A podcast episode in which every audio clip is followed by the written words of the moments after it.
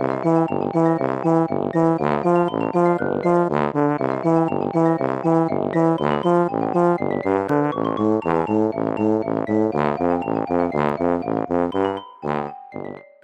家好，我是帅帅。大家好，我是 GoGo。欢迎收听你的宅友已上线。今天我们要聊的是《东京万复仇者》，不知道大家会不会很惊讶？我们聊这部作品，因为毕竟我们之前好像完全没有提过，就连在线动的分享也完全没有分享到这一部很红的作品，毫无预警。其实我之前就隐约觉得蛮红的，不时会看到一些新闻啊，还有看到很多周边，包括 Animax 咖啡也有期间限定的主题咖啡厅。仔细查了以后，我觉得它可能可以成为二零二一年最爆红的动漫。它的漫画啊，它在二零二零的九月才卖五百万本，可是，在二零二一的九月，就过了整整一年之后，卖了。四千万本，等于是一年成长了八倍，嗯，所以我觉得它应该是称为二零二一年最爆红的动漫作品，应该是毋庸置疑那原因应该是因为他在二零二一年四月的时候推出动画第一季，应该是因为动画的推波助澜，导致这部作品爆红，而且他也有出真人版电影，他在日本也是卖破了十亿的台币票房，真的是人气非常的高。但我觉得他好像还没有红出圈外，毕竟以我们这种圈内人，我们之前都没有看，只是说哎知道他很红。那圈外的话，就是指一。一般不是 A C G 圈的人嘛，因为像他们可能会知道，像鬼灭啊、海贼王，没看也知道说哦有这个作品存在。但是我觉得东京万复仇者目前是还没有到，他可能只在圈内非常的爆红。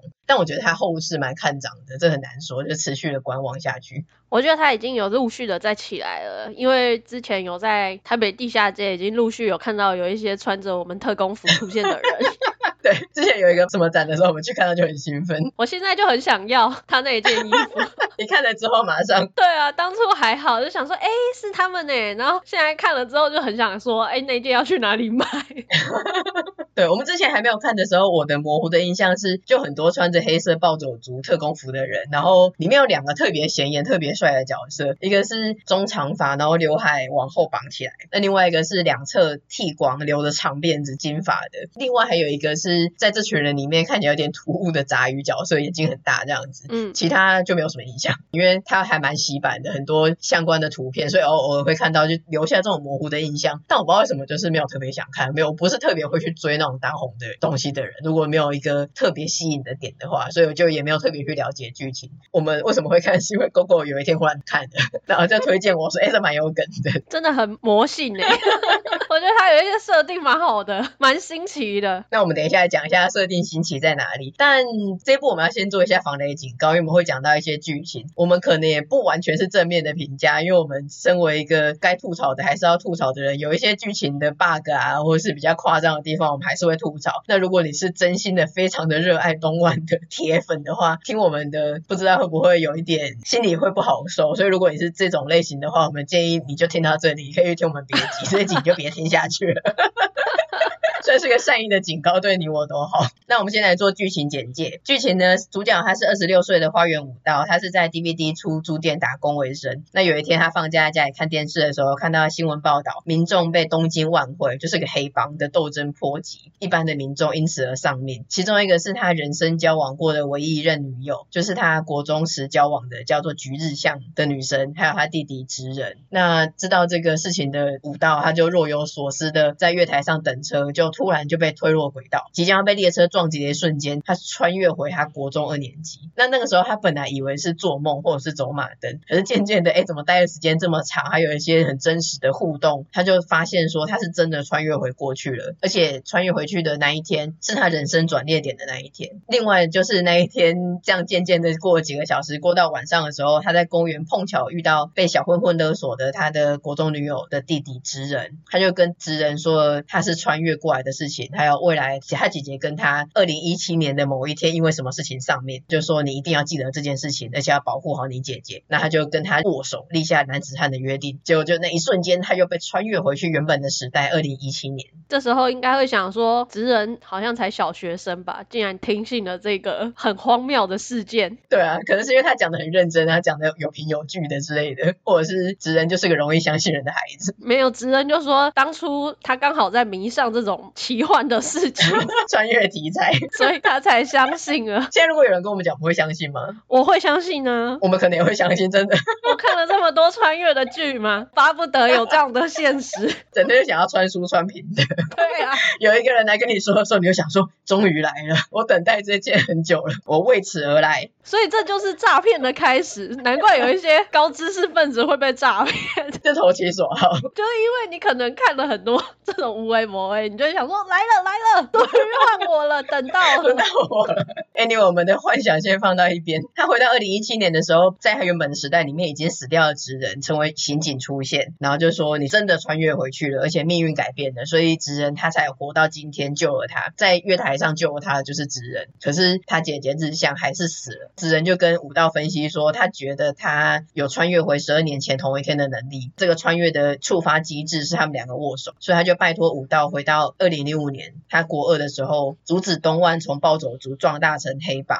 而且主要的两大头目是佐野万次郎跟西校铁太。他觉得如果他们两个不要相遇的话，东万就不会从一个暴走族变成一个影响日本这么大势力的黑帮，那他姐姐也因此不会被卷入黑道的斗争而丧命。他们两个就再次的握手，武道就再度的穿越回到他国中时期。这个就是我第一个觉得他设定很新奇的一个原因，握手你就可以穿越，这在之前的穿越套路里面很少出现。对，以我们看那么多穿越作品的人来说，确实是这个机制是蛮特别的。对啊，要么都是因为撞击啊，掉到山崖底下，溺水啊这种雷击啊。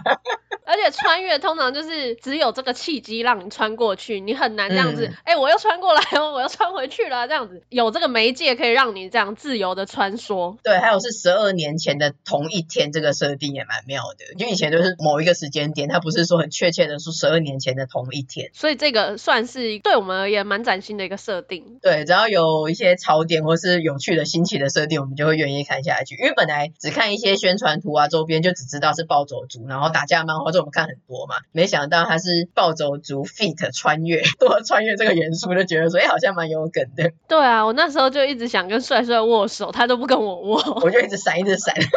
他一边在漫画店跟我讲这一部的时候，一边一直说，你就先跟我握手。我说我不要啊，你要干嘛？很害怕。然后一直在讲一些如果自己穿越怎么样怎么样，然后就说到时候我要再跟他握手拉回来，我说我才不要，我一直躲。让你找不到我，永远回不来。好坏哦！我的穿越媒介千万不能是你。那后来看了之后呢，就发现说，哎，原来我们常常在一些宣传图看到的那个看起来很杂鱼、一个很老土的暴走族造型的角色呢，原来就是武道，他就是主角。那他在穿越回去的话呢，他也不像一般其他的穿越作品，他并没有因为穿越，或是说他是一个二十六岁的成人回到国中时期，而有什么全知视角或是优势。基本上他就是整天被暴。然后也不知道该如何是好，虽然回去了，嗯、但他根本就不知道要怎么做才能够改变未来。前两集我是在巴哈姆特动画风看动画，其实他画风是还不错，可是一边看弹幕，他会一直疯狂的吐槽说，为什么主角十二年前的事情可以忘得精光，而且是这么让人有记忆点、这么深刻的事情，然后一直去数说他哭了第几次，就让人有点看不下去。可是我觉得忘得精光是蛮合理的，啊，我也不记得啊。对啊，其实仔细想想，我也不记得国中确切做了什么事情。只是他有一些那种很重大的事件，嗯、他就真的也不记得。那你可以去帮他讲说啊，可能是因为心灵创伤，所以他就忘了这一切，后来远走他乡，远离这一切，一个保护机制忘了金光。但 anyway，反正动画就是觉得有一点看不下去，后来我就换看漫画，然后就觉得说，哎，节奏快很多哎，因为像动画啊，他在哭啊，或者被打，他那个棍子一直打一直打，然后就会好几秒就是一直打一直打，一直 一直挥拳，一直被打一直哭这样子。但是漫画基本上就是一格哦，在哭哦，一格在被打这样子就带过，所以我觉得哎，节奏快很多，然后漫画还蛮吸引人的，所以后来我后面都全部都是看漫画。嗯嗯嗯，我也一样是先看动画嘛。那时候刚看动画的时候是看到拯救哆啦 A，我那时候真的觉得这个地方是全剧第一高潮哎。可是实际上我后来在看漫画之后就想说，哎靠，这段大概才第六话左右就出现了，我真的超震惊，想说我对哆啦 A 的感情投入太快太深了吧？后面还有一大段都不知道。怎么进行的发展？对对，就是那个节奏真的差很多。整个落差超大的。那我觉得这一部能够爆红跟好看的点，主要它的吸引力是这个主角啊，他是一个不擅长打架，而且脑袋也不灵光的的人。那他在有限的线索之下，他穿越回去过去之后，你要怎么去阻止事件发生？你就会像是跟着他一起再重新经历这一段冒险，然后要怎么去阻止？而且重点是他的设定是，他只能回到现在时间的十二年前的同一天，他没有办法无限的重来，不像有一一些电影的作品，他可以一直回去改，一直回去改，虽然蝴蝶效应，但他可以一直回到同一个时间。点他不行，随便乱讲。假设我今天是八月一号回到十二年前的八月一号，但是我要做一件事情，我失败了。那接下来我回到现代，我是八月三号，那过去那一天也是八月三号了，他没有办法再度的回到八月一号，要再试一次就没有这个机会了。所以他虽然有一个穿越的机会，但那个机会也只有一次，所以这就是有一个悬念跟紧张感，就说好，终于让你穿越回去了，但你这一次一定要一次成功，如果是失败了，未来可能就还是一个很悲惨的结局。对，而且后来刚才有讲到穿过来又穿过去嘛，他穿回去之后，这个也很妙，因为我本来以为有一些会是他就待在那里了这样子，就他没有，不知道他是想要回到现代，还是他担心说，啊，我如果就这样又过了十二年，就回到现代又是一样的结果，我不就没得救了吗？所以我要回到现代来确认一下改变后的未来是怎样，所以他会穿回去。第一次看的时候，他第一个任务成功嘛，他回到现代以后，发现状况竟然更惨，甚至有一点是每况愈一下。这个时候就有一个钩子会蛮吸引人的，想说天哪，竟然更惨了！他明明就完成了过去那个任务，他要怎么样才能再改？所以其实一开始的时候是还蛮吸引人的，就一回一回的会一直看下去，就想说怎么能够改变，怎么能够改变这样子。比较深究他为什么会红的这个的话，一般漫画会红的原因，就像我们在刚练那集有讲到，剧情很吸引人，或是角色很有魅力。那我觉得他基本上穿越回去过去这个设定，就像我们刚刚讲的一样，我们会有一种悬念，想要知道说他穿越回去有没有成功，啊未来有没有改变？那在再来是暴走族干家漫画，这个本来就是一个很热血的，而且历久不衰的主题。暴走族干家漫画我看过超多，我人生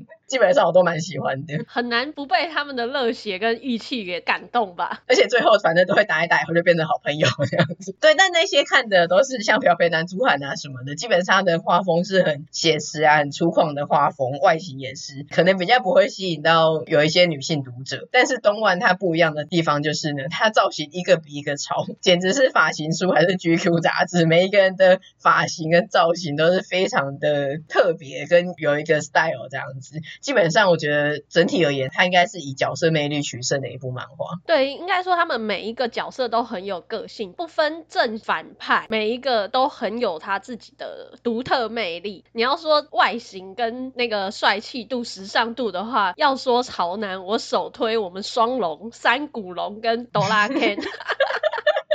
私心推爆这两个人真的很帅。好，我们来讲一下山谷跟哆啦 A 梦是谁。来讲一下一般你常常看到的一些那个图里面会出现的角色，因为我也要让没看的人也知道，所以我讲一下他的外形，这样子你也可以略懂略懂。首先先讲东万的总长，他是佐野万次郎，大家都叫他 Mikey，就是刚刚讲的很显眼的那个金色的中长发，然后刘海往后绑起来的那个人。他是一个自由奔放的小个子战神，也是整部发展的灵魂人物。他是所有人都冲。憧憬的领袖还有团宠，没错，我觉得每一个人都对他献出心脏，就是在那种打架呢，真的甚至是生死关头啊，或者要冲出去干嘛的时候，每一个人的台词都是 Mikey 就拜托了，然后 Mikey 也很适合，就是回说没关系，因为我来了。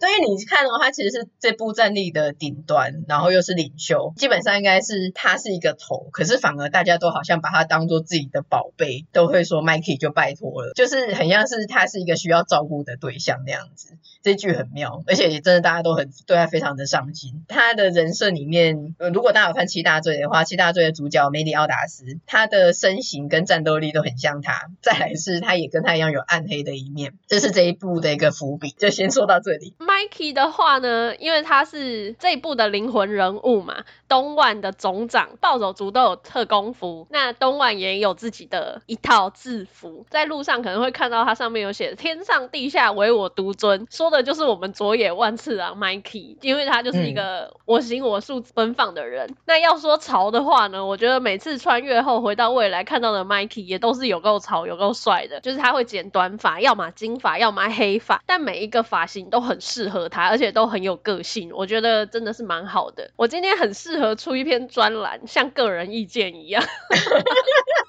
可以点评他们每个每个人的穿穿着打扮。所以我就说这一部基本上就在卖角色跟潮啊。我每一个人，等一下我们继续介绍下去，你就会知道。我们以前在介绍角色的时候，哪一个一直在那边巨细靡遗讲说啊，他的发型是怎么样，根本就是发型书。真的，对，因为我们下一个也是东万的副总长，他叫做龙宫世间，就是哆啦 Ken。嗯，我很努力才能把这个发音念对，因为哆啦 Ken 应该是日文的念法吧？嗯，他应该是把那个龙那个 dragon 变成这个念法。对，我发现的是，名字有一个龙的人，他都要用英文名字，可能叫做阿龙，阿龙很怂，就跟 BigBang 的 GD 一样，一定要叫 G Dragon，他不能就是 志龙啊。看这部的时候，就想到说，哎。然后，Anyway，反正他就是刚刚讲到另外一个很显眼的角色，就是两边剃光，然后金发辫子头，很长的辫子头。那剃光的其中一侧有龙的刺青，他身材很好，就很高，我觉得看起来就很潮很帅的样子，是一个沉稳体贴的守护者。而且他跟 Mikey 他们两个在大家的面前，在特工队集会的时候，就看起来是一个很忠诚的人啊，他讲什么一定要遵从。但平常 Mikey 在当总长的时候，看起来好像很狠，或是很有威风。其实他平常就是会赖床啊，他会哆啦 A 梦帮他绑头发、梳头发、叫他起床干嘛的？反正我觉得他宠 Mikey 的日常很萌。Mikey 私下就是个史努比里面的奈勒斯，需要带着他的小毯毯才能睡觉。对，然后会睡着啊什么，然后。哆啦 A 梦就会背着他回家，这拿你没办法，这样就是一个私底下的反差萌，超可爱的。那我们哆啦 A 梦就是 Mikey 的良心，嗯，Mikey 他不太去照顾到身边的人，因为他就是我行我素的一个人嘛，他想怎么样就怎么样。可是哆啦 A 梦不一样，很早熟，对，他很早熟。那他虽然是个不良，可是他心智年龄就是异常的成熟，而且价值观非常的正确。嗯、他有一次就是带着 Mikey 去一个受伤的亲属的面前亲属就有骂他们，Mikey 这时候就觉得说不是我们的错啊，其实这件事情不是因为他们造成的，但他们算是总长 leader，所以哆啦 A 梦就带着他一起过去，并且把他的头压下来，跟他说你愿不愿意低头都没有关系，可是你要有一颗为人着想的心。那这时候 Mikey 就有点醒悟，就是他其实是有这样子的责任在的，不管怎么样必须要负责。所以我觉得哆啦 A 梦算是东万一个很不可或缺的存在，非常啊，真的，而且他真的也是，我们现在又要来个人意见一下，因为他真的很会穿搭，对，第一个发型本身就很帅，那他的穿搭我就觉得很有心思，就是他外面那一件有点 oversize 的，很像罩衫的，但是他穿起来就是很撑得住，他真的是模特儿身材哎，对，那个格纹那一件我也很想要，他每次换造型的时候出现在漫画里面，我都觉得说哦，这件好好看，他穿好好看，我也好想要。好，那下一个是一番队队长场地归界。如果你看到的话，他是一个黑色小波浪的中长发，然后有两颗小虎牙。他其实是后来故事里面会讲到东万创立的六人帮之一。那他非常珍惜伙伴跟约定。哈，说好不提场地的。他也算是东万这部作品里面塑造出来一个蛮经典的角色。虽然炼狱大哥在我心中的地位非常的崇高，所以基本上东万这部作品对我的影响没有这么大，应该是不能拿他来类比炎柱大哥。但是我觉得他有一点像那种感觉，就是一个很温暖的大哥，然后很愿意去付出啊，这种很暖的角色啦，我还蛮喜欢他的。对，他一直默默的在承担一些事情，虽然没有说，但他就是用行动去做，即便可能会被误会，但他还是会走在他认为对的路上。他要这么做才能够守护东万，嗯，而且又很照顾后辈，基本上就是那让人很敬仰的大哥啦。就我会拿他跟炎柱类比，就是说他就是一个大哥，让人很敬仰的类型。这也就是为什么一番队副队长千冬会这么推崇他的原因。对，一番队的副队长松野千冬，他的头发分成两层，内层就是那种两分头啊，很薄的那种的，然后外面是有刘海，是金色的头发，当然后两层盖下来。我不知道这个头发怎么形容，但我还蛮喜欢的。昨天去剪头发的时候，有点想要问美容院怎么样剪这个发型，直接拿照片给他看啊，这我也太中二了吧？我以后还要去这间店吗？设计师很难找哎、欸，设计师搞不好会跟你讨论起来，哎、欸，我也有看哎、欸，因为我觉得里面那。两分头那样子刺刺薄薄的那个，就我觉得那个头很舒服，也感觉很清凉，然后外面又可以照下，而且平常感觉可以一直播。我喜欢这种分成两层的设定，而且千冬就特别适合这个发型，特可爱。他这个发型也很适合露出耳环，我觉得蛮好的，真的蛮时尚的。还是我们两个一起去？你就用龟界的发型，然后我就用千冬的发型。我不要，我要剪那个小龙的发型。你最好改呢，我还帮你用一个比较中庸的，就是黑色小波浪中长发。那应该算是一般人比较能够驾驭的发型吧？他跟我现在有什么不一样？好吧，反正千冬他就是崇拜场地才加入东万的，他是个聪明理性的角色，算是强啊，跟一般人比，可是他也没有到超强。个人主观私心觉得他算是一个最好又最有义气的搭档。千冬也算是我前三喜欢的角色，哎，就是他跟场地过去的回忆片段，我觉得真的是超可爱的。还有他一心支持跟追随场地的那种信任感啊，那包括他后来就一直叫武道说伙伴伙伴这些，嗯、都让人觉得千冬这个角色真的是很可爱，很喜欢他。那他最经典的就是跟场地一人一半的炒面，我真的是不能想象，大概有很长一段时间不能吃炒面了吧。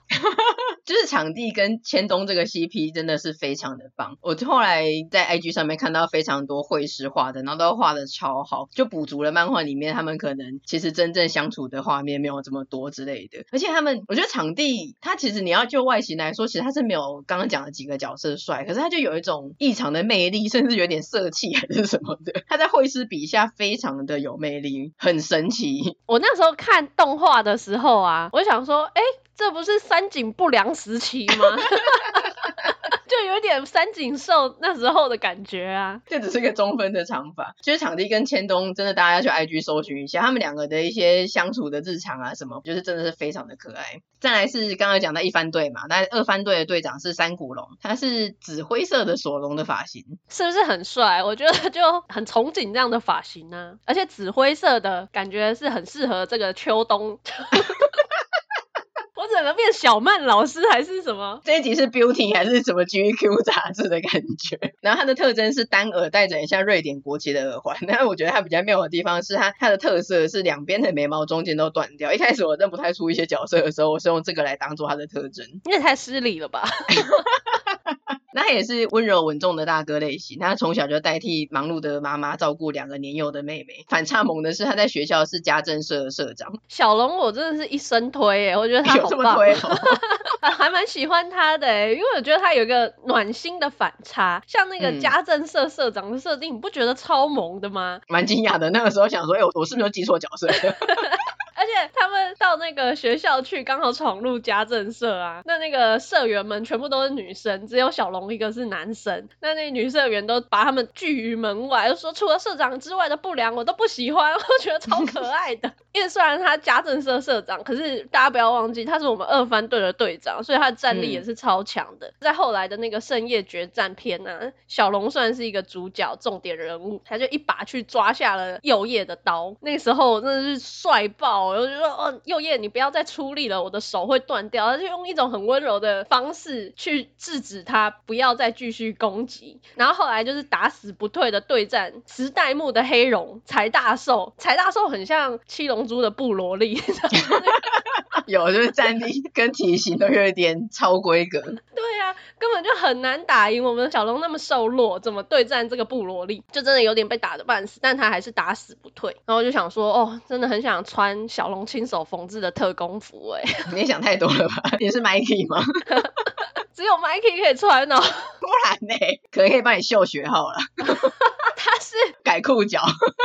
路边卖学生制服的阿姨吗？整件特工服，你要人家花多少的时间做？只能做一点小地方，就你身上还是有一点他的针线。不知道大家有没有发现，我们至今还没有讲到我们的主角，有点过分。总之再说一次，他是花园武道，然后他穿越回去之后，这一次成功的加入了东万，而且认识了一些比较主要的核心角色。那 Mikey 就帮他取名为吴小道，所以后来大家都会这样叫他吴小道。那他非常的耐打，而且他虽然很爱哭，但在某种程度上接近是不怕死，专门打没有胜算的仗。他会一直去鼓舞自己，说他一定要改变某一件事情，这一战绝对不能退。所以他就是会当一个人肉沙包，他完全打不赢，他根本就没有攻击力，可是他就把防御率加到满点之类的。防御率也没有满点啊，就是。但我觉得他的那个 HP，他的血非常的厚，而且打到某个程度他就会锁血，就打不死了。到那个程度他就像丧尸一样，怎么打都打不死。我觉得基本上他像是一个二氧化锰然后，就是个催化剂的存在，或者是像一些战斗里面他会唱一些咒语，然后让一些死尸复活啦，或者召唤自己的帮手来之类的。他在团队里面建立了信赖，所以他这股这样子永远不退，然后打死不退的精神就会影响到，对，就让大家就是原本已经很累，然后再度复活之类的。那其他其实还有超级多人的，因为我们刚才讲一番队跟二番队，其他还有东万三四五番队，还有什么沟中五人众啊，再加上敌对组织就 没有办法一一介绍，因为我们一一介绍又要讲说啊，他穿什么东西，他的发型怎么样。真的要直接出一本别册才有办法介绍，太好笑了！为什么东万的介绍会变成这样？对啊，可是真的没有其他介绍方式，真的就是要从外形入手。虽然没有办法一一介绍，但我们后来发现四番队有一对双胞胎，双二，对，那个恶霸的恶，因为它里面那对双胞胎就一个总是在笑，一个总是看起来很生气的样子，是 Smile 跟 Angry，但他们真正的内心是跟他们外表不一样的。Smile 他反而是比较腹黑的人，那看起来很整天在生气的 Angry，其实他内心还蛮善良。然后我们就发现好像还蛮像我们两个人的，那我们两个还要讨论一下，那我们谁是 Smile，谁是 Angry，然后还蛮快的达成共识，在三秒之内。大家要猜猜看吗？给你们三秒钟。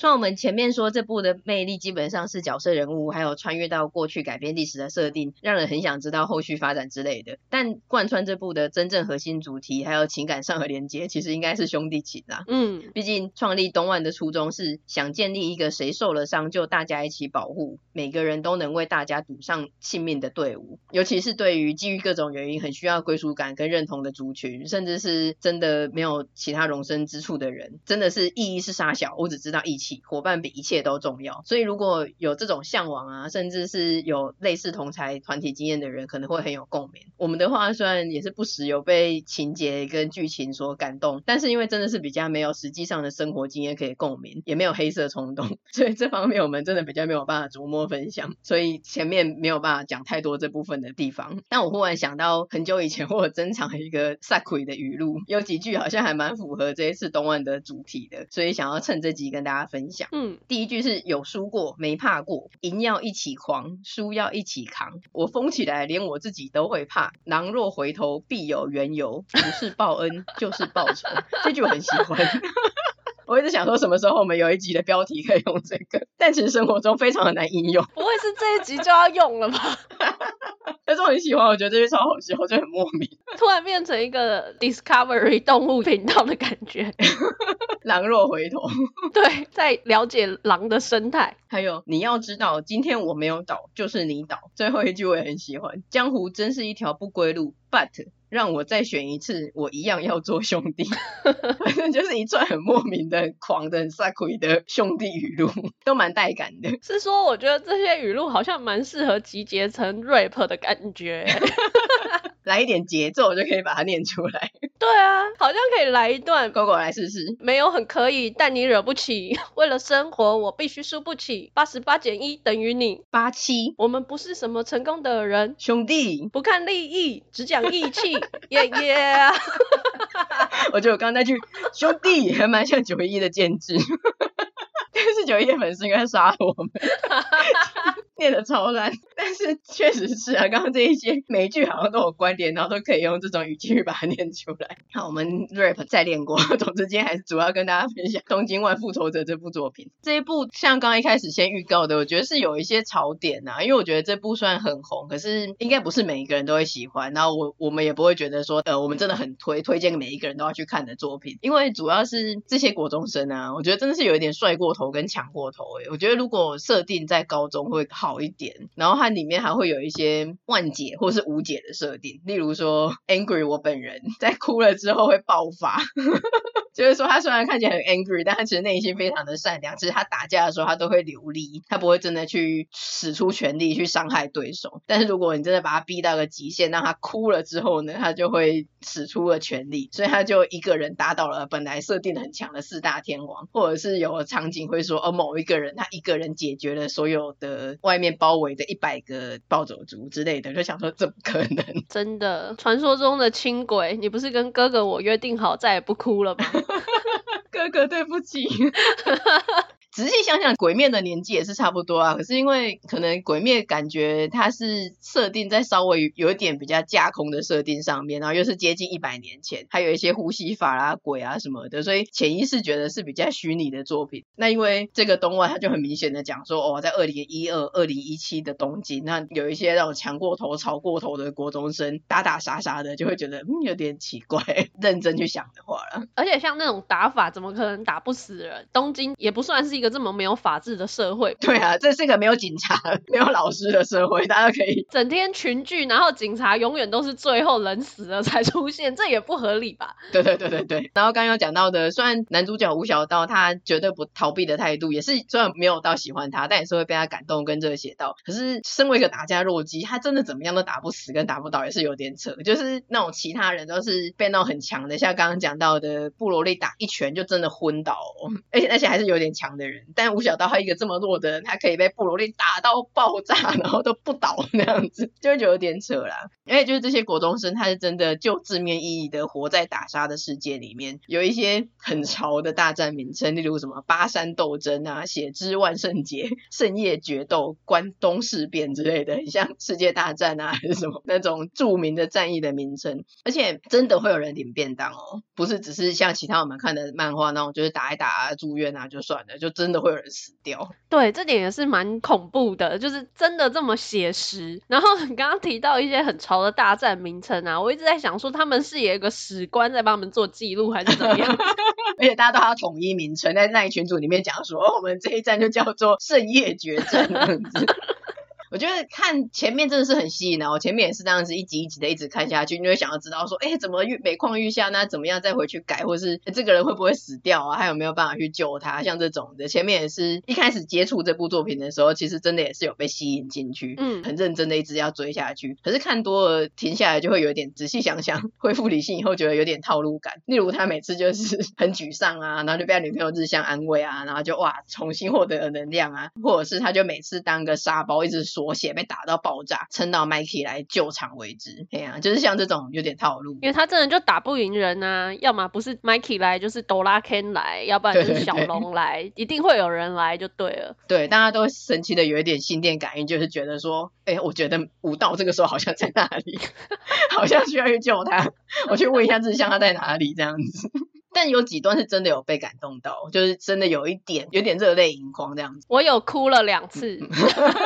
对啊，这里我们虽然就觉得说啊，国中生也太帅了吧，或者哦有一点槽点，但其实真的是有被感动到。然后像刚刚讲的一样，其实他真的就是角色很有魅力啊，角色的塑造方面。所以看完这部作品的好处是，哎，你知道这个故事，然后知道一个蛮新奇有趣的设定。那最重要是认识这些角色。所以我现在看到一些周边啊，或是一些同人绘师的图，就会点开来看一下，就哎想要看看这些角色。但整体而言，对这一部看法就是说，注意分级制度，真的年纪太小的小朋友不要给他看。然后还有不要去思考、去感受，然后见好就收，因为不要爆雷。我个人是建议你看到某一个回到现在很好的结局，那边就不要看下去了，因为我觉得后面设定就有点跑掉，有一点扯。然后看到后面我就有点不喜欢，觉得跟前面的感动有一点不一样。因为他现在在连载中了，不知道后面会不会又有比较好的收尾。可是我自己还有普遍上 PTT 啊网络上的评价都是说，从那边过后就对这部作品蛮失望的。如果你是还没有看的人的话，是给你这个建议啦。但如果你想要看的，哎，到底是怎么样，你也是可以继续看下去。我自己是觉得这部还蛮魔性的，因为一开始看之后就会忍不住看超快。嗯嗯。就像刚刚有提到的一些精彩的设定，比较新奇的，像穿越啊这些，它大概就是有一个。呃，解谜的元素在里面啊，因为像回到过去改变未来，但是未来没有变好，甚至可能变得更糟，于是你还要再找出问题点，然后再回去做一些改变。这个大概就是刚刚讲的套路之一。不过我觉得有趣的地方是，这些人物他们的长相外形会因为事件的变化而有所改变。就比如说现在这个时间点当下，吴小道回去改变了未来，再回来现在去看这个角色，他可能之前是一个比较干瘪的形象，那他现在可能又变得比较像一个正常人的样子，嗯嗯，所以每一个时段他的改变都可以在这里面看到，你就觉得哦，还蛮特别的。对，就是他如果是堕落的未来的话，他看起来就会是个吸毒仔，然后很惨的样子。但 如果这一次我成功回去救了他的话，他回到现代以后，可能看到就是一个诶比较阳光啊，有正常职业的的人，类似像这样。没错，就是有一些这样子的转换，你会觉得说，哦，那他回去改变的过去到现在的未来会是怎么样的一个未来，蛮有趣的一个地方。对啊，那这部目前漫画就是持续连载中，然后还有动画一季、真人版的电影，还有舞台剧。那他在二零二一十二月的时候又宣布动画第二季也要展开制作。动画的第二季它就是圣夜决战篇，如果你有看漫画的话，你就大概知道它到哪个章节。而且它还要制作原创手游，所以我觉得，除非他漫画到后来我们刚刚讲的，好像有点快要崩掉那边，真的是一路跌落谷底，不可收拾。不然，其实我们可以预见他在二零二二应该还是会蛮火红的。以他目前这种这么多作品，然后声势看涨的情况下，其实还蛮后市看好的。对啊，所以如果你是目前诶没有什么作品追啊，或是好奇在红什么的人的话，其实是可以了解一下啦，认识一些这些可爱的角色也不错。那另外，呃，我自己有想到，那我看到网络上还蛮多人这部作品让他想到另外一部作品，大家一个公约数是另外有一部作品叫做《只有我不存在的城市》，因为可能它的主题一样是穿越回去过去，阻止悲剧的发生，所以大家都会联想到这部作品。这部作品它是在二零一二年到二零一六年间连载的，已经完结了。嗯，快速的讲一下这部作品，它的主角叫做沼泽物，它有重播的能力，它可以主动或是被动的将时间反复的倒带，所以就像我们讲的一样，它是可以反复的，不像这部作品，它只能有一次回到十二年前这样子。他是 JoJo 黄金之风的那个替身能力吗？那因为他有一次他已经长大成人了嘛，然后有一次他母亲从家乡来访，结果他母亲在超市购物的时候，意外的目睹一个未遂的绑架案，而且他不小心去看到绑架犯真实身份，就被绑架犯知道了嘛，所以他当然就他灭口啊，他就去他家灭口，而且加害给主角，因为就是在他家死掉的，所以这个主角就被警方追杀。那他在被追逃的过程之中，他就启动了这个一个重播的能力，而且他平常他是只能大概到几分钟前，例如说，哎，有一个太太过马路被车撞，他重播到几分钟前去拉他一把什么的，但这一次可能情况很危急，所以他整个重播到了十八年前。那其实，在十八年前，在他小学的时候，他们家乡有发生一个事情，是有一个小学生叫做除月加代，反正就有个小朋友，然后好像就被绑架，后来杀害了，就是一个悲剧啦。那他就知道说，当初的那个他的同学遇害的事情，其实跟他现在这个绑架犯是有关联的，所以他就决定要阻止整件事情发生，就从跟头从十八年前开始阻止，这样才能拯救他那个女生的同学还有他妈妈。讲到这边的设定跟武道东京复仇者的起源好像真的有一点类似哦。对，就是回到过去去阻止某个重要的事件，改变未来，然后拯救一些重要的人。难怪大家会一直联想到这一部。这一部我不知道它算不算知名度高诶，算是没有很高，但是仔细查的话，其实它有改编成小说、动画跟真人版的电影跟日剧，所以好像也不能说不高。但是我觉得它的题材跟评价是都蛮不错的啦，每一个改编作品的评价也都不错。然后因为是很多年前看的，所以其实说实在我是有点忘记了，但我只记得这个题材算是蛮新颖的，它的悬疑刺激感营造得很好，而且等于是从一开始就摆明的告诉你敌暗我明。凶手知道你是谁，那你又不知道。一个正常人跟一个凶手，你的伤害度就是不一样的。所以一直有一种资讯不对等跟战力不对等的悬疑之下，你要去改变一些事情。而且这部要到最后面才可以知道凶手是谁，然后有没有救成功之类的。我的印象是这样子，就一路都蛮紧凑，到最后蛮好看的。我听你这样介绍，一直想到 JoJo 哎、欸，第四部 跟吉良吉影那一战，败者时辰。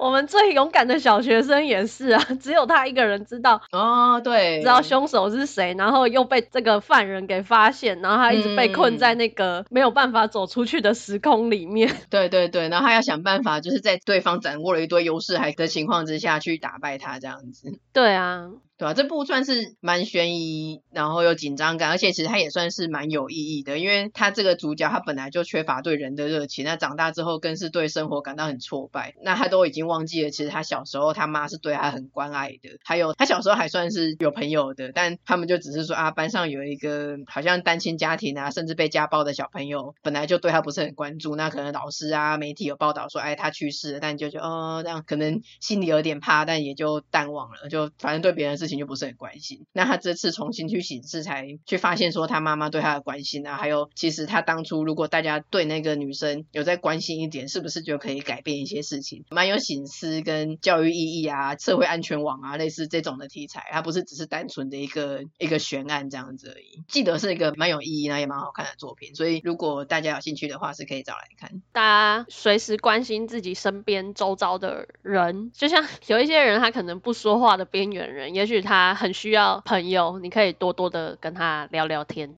总之，今天就会跟大家分享这两部穿越题材的作品，然后尤其是《东京万复仇者》这个最近非常火红的作品，然后大家可以了解一下他在讲什么，也可以 当做一个发型的参考。那我们今天这集就差不多到这边，喜欢我们的内容的话，请协助将我们的节目分享推荐给你的亲友。地方上的宅友需要你的支持推广，也请记得订阅我们的 Podcast、Facebook 跟 IG。如果你有什么想说的话，想跟我们分享的事情，也欢迎私讯或留言给我们，也请在 Apple Podcast 给我们五星的评价哦。好，那今天就到这边，我们下次见啦，拜拜。下次见，拜拜。